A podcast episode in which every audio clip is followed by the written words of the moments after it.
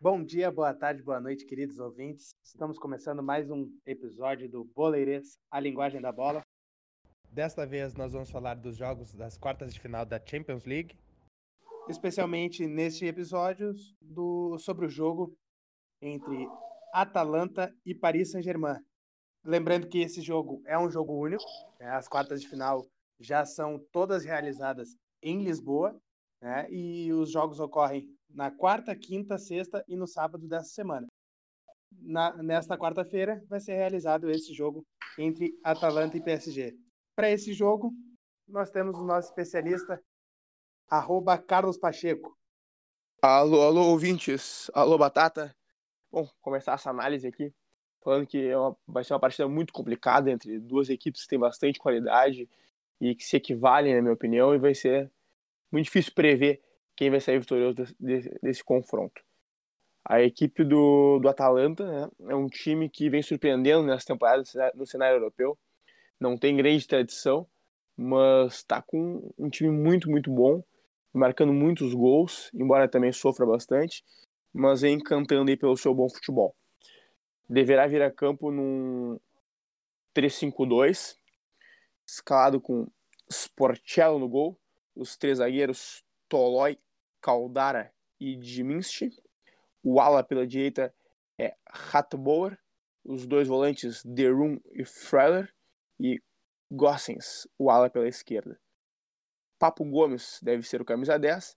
E no ataque a equipe terá Malinovski e o centroavante Zapata. Essa equipe do Atalanta, ela quando vai ao ataque solta bem os, os alas bem abertos, de forma bem ofensiva para alargar bastante o campo. Usa o, os zagueiros na, na base da jogada para armação. Os zagueiros participam bastante do jogo, se aproximam muito do ataque ali, praticamente como volantes, né? Participam bastante do jogo, os três zagueiros. Claro que balanceando mais pelo lado onde está a jogada, para evitar que os contra-ataques sejam muito fatais. Os dois volantes fazem papel mais de motorzinho, ficam tocando a bola, girando, aparecem na frente. São jogadores bastante interessantes, boa qualidade o camisa 10 Papo Gomes tem bastante liberdade de movimentação, procura espaço, se aproxima para fazer jogadas, é o principal jogador da equipe, com muita qualidade técnica, boa qualidade de drible, aquele tradicional camisa 10 argentino, baixinho, leva bem a bola no pé. E o ataque geralmente é formado por Ilicic e Zapata. Vai ter nessa partida o desfalque do artilheiro Ilicic, e será formado por Malinovski e Zapata, né? Tem no Zapata um um centroavante típico, um jogador muito forte fisicamente, muito alto, procura sempre a parede, segurar o zagueiro, tentar o giro, uma bola escorada. E o Illicit sempre procura uma jogada na, na entrelinha, sobre uma bola que sobra do, do centroavante, que é o que vai ser a função do Malinovski, creio eu, nessa partida. Esse time do Atalanta, quando vai ao ataque, ele tem bastante paciência para tocar a bola, encontrar o melhor espaço.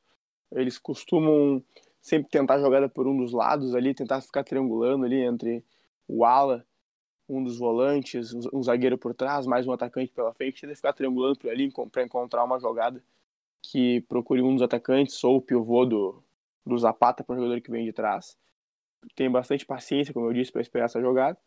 Não costuma forçar nem acelerar o jogo, nem tentar muitos cruzamentos para a área. Na marcação, o Atalanta adota uma pressão avassaladora para tentar roubar a bola logo e tentar já encontrar o gol novamente. O time do PSG, o nosso craque Neymar, um menino Ney, ou agora adulto Ney, né? Deverá vir a campo num 4-3-3 com Navas no gol, Kerer na lateral direita, Thiago Silva e Kipembe na dupla de zaga e Bernat na lateral esquerda.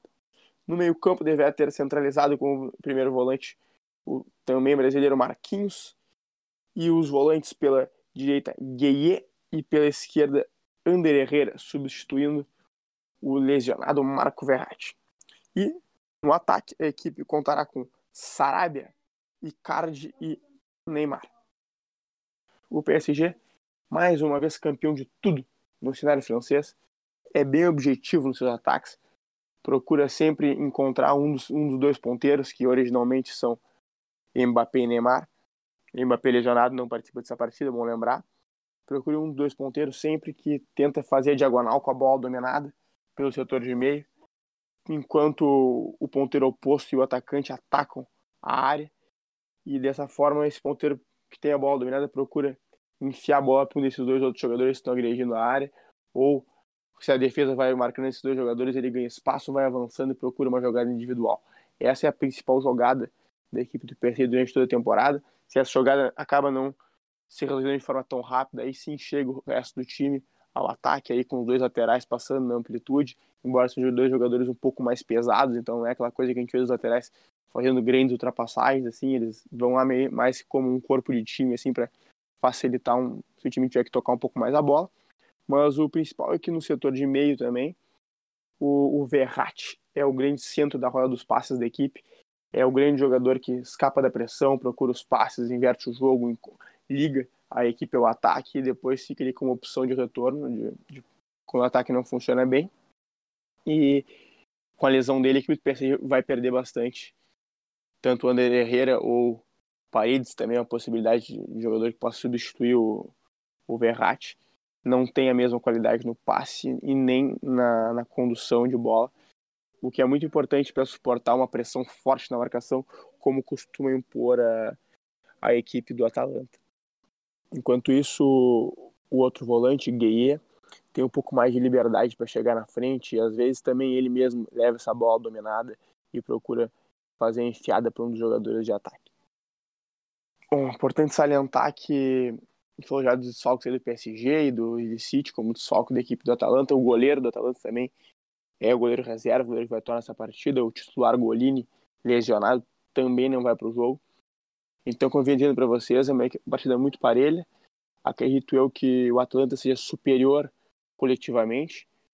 O Atlanta é uma equipe muito, muito boa coletivamente. Já o PSG é uma equipe que não é tão boa na parte coletiva, embora tenha muita qualidade, principalmente com seu time titular, mas mesmo desfalcado, só com o Neymar já é, tem uma qualidade muito acima da média creio que é muito difícil prever quem vencerá essa partida. Acho que a, quem quiser fazer um dinheirinho aí, a melhor aposta é em ambos marcam. São duas equipes que costumam marcar muitos gols, mas também sofrem muitos gols, duas equipes bem ofensivas, então creio que ambos marcam é uma boa pedida. Também eu não, eu não citei antes, mas a defesa do PSG funciona com uma linha de quatro protegida apenas pelos três volantes. Os três jogadores de frente não têm nenhuma função defensiva, então uma linha de meio com apenas três jogadores, acho eu que é muito, muito fraca, né? Para se proteger, principalmente de um ataque altamente envolvente, como o da equipe do Atalanta. Então, eu vejo o PSG sendo envolvido, levando alguns gols para esse ataque poderosíssimo do Atalanta. Como também vejo esse time extremamente ofensivo da Atalanta e que cede espaço para o contra-ataque e muitas vezes também erra algumas, alguns passes na saída de bola. Enfim, tem uma defesa que talvez seja o ponto fraco dessa equipe, dessa grande equipe do Atalanta, essa defesa é muito errática às vezes e, e acaba facilitando o trabalho dos adversários. E aí, dessa forma, eu vejo que uma defesa que possa cometer algum erro na frente de um jogador como o Neymar tende a ser fatal. Então, acho que as duas equipes tendem a marcar. Como eu disse, é muito complicado prever quem será vitorioso desse confronto, mas acaba ficando com a Atalanta para se classificar nesse confronto, por acreditar que a parte coletiva do Atalanta vai vai estar superior a da equipe do PSG, muito embora a gente saiba sempre que a qualidade individual do Neymar e até do Mbappé se vier para a partida, do Mbappé que era totalmente carta fora do Bayern para essa partida, informações aí dos últimos dias dizem que ele já pode ficar no banco, talvez possa participar, a gente não sabe em quais condições ele poderia participar da partida, então são situações aí que estão em aberto e também a questão do, do goleiro do, da Atalanta, né, o goleiro reserva, que participou de poucas partidas na temporada e a gente não, não sabe como pode se comportar entrando logo numa partida tão decisiva assim, contra um ataque tão poderoso como o do PSG, com Neymar e Icardi pelo menos, né, mesmo que o Mbappé não vá a campo. Então, a gente tem esses fatores aí que podem ser uma variação grande no, no resultado final da partida, mas para não ficar em cima do muro, eu vou é meu, meu palpite no Atalanta, embora sugira que as apostas sejam em ambos marcam. Uma questão que eu queria te, te fazer É, tu falou que as duas equipes estão, com, estão bem desfalcadas. É claro que o, o PSG tem mais desfalques, né, de nomes importantes, mas sabemos que o Illicite é, é um grande destaque dessa, dessa equipe da Atalanta. Inclusive, foi um dos artilheiros da equipe na temporada. E eu queria saber qual tu acha que, que o jogador que fará mais falta para o seu time, né? Se, se é o Mbappé para o lado do PSG ou se é o Illicite para o lado da Atalanta. Olha, embora o, o PSG seja um time de maior investimento e teoricamente tenha um grupo melhor, eu diria que o Mbappé vai fazer mais falta para sua equipe, porque como eu já havia dito antes, o Illicite é um jogador fundamental também para essa equipe da Atalanta, mas uh, a saída dele não atrapalha a mecânica da equipe. A equipe perde na qualidade dele, mas continua jogando da mesma forma. Agora, o PSG, com a saída do, do Mbappé, perde muito na, na mecânica da equipe, além da qualidade do jogador. É, vai o, o Di Maria está suspenso, né? Que seria o reserva imediato de Neymar ou Mbappé. Também não vai para o jogo, então vai entrar o Sarabia, que é um jogador bem abaixo na questão da qualidade, que acaba fazendo com que toda a qualidade ofensiva do, do PSG necessite do Neymar para funcionar. Então vai deixar 100% tudo nas costas do Neymar e, e, claro, pode conseguir, porque é um grande craque. Inclusive, acho que a vitória da Atalanta passa muito por neutralizar a velocidade de contra-ataque do Neymar, porque é uma equipe que pressiona muito. E essas equipes que pressionam muito, se há alguma falha nesse movimento de pressão, sempre sobra algum espaço, né? E, e sobrar algum espaço para um jogador como Neymar, vai ser fatal. Então acho que a Atalanta mais do que nunca, além de ser, ter a qualidade ofensiva que a gente conhece, para vencer vai depender muito, muito de não errar defensivamente, que é uma coisa que a equipe vem fazendo muitos jogos nessa temporada. Não pode errar defensivamente para conseguir a vitória. Enquanto que o PSG, na minha opinião, tem que saber ser estratégico e se retrair um pouco mais e buscar o contragolpe, além de fortalecer sua defesa, se quiser ganhar também. Essa, na minha opinião, são as duas formas que as duas equipes podem nem adotar para chegar à vitória, porque ambas as equipes têm condições de chegar à vitória. Por isso que torna o confronto tão complicado de definir quem deve vencer. Mas, como eu disse, eu ainda fico com a Atalanta com um pouco de torcida, é verdade. É, eu tô contigo nessa e acredito que vai ser um jogo bem, bem equilibrado mesmo.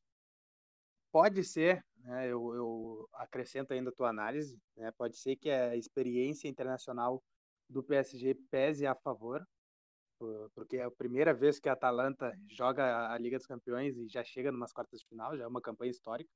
Sim, né? sim. Mas a gente sabe que o PSG, mesmo tendo uh, experiência internacional, vem de fiascos, né? Principalmente aquele, aquele 6 a 1 né, do, contra o Barcelona. Tudo bem que era o Barcelona, que tinha o Neymar, que foi muito decisivo naquela partida, mas uma equipe vencer um 4 a 0 no jogo da ida e tomar seis gols no jogo da volta é, é um fiasco. Mas eu acredito também na Atalanta, até por um pouco de torcida, né? E assim como, como tu, sou bem simpático ao, ao trabalho que o Gasperini vem fazendo na Atalanta.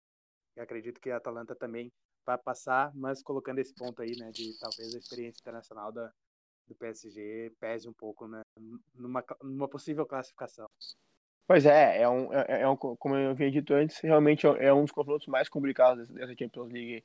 Vai ser muito interessante para a gente assistir e ver quem é que vai chegar à semifinal da, dessa competição. Então tá bem, Pacheco. Muito boa sua análise. Obrigado por, por participar de mais um programa. Vamos ver se vai acertar novamente quem, quem vai ser o vencedor desse confronto.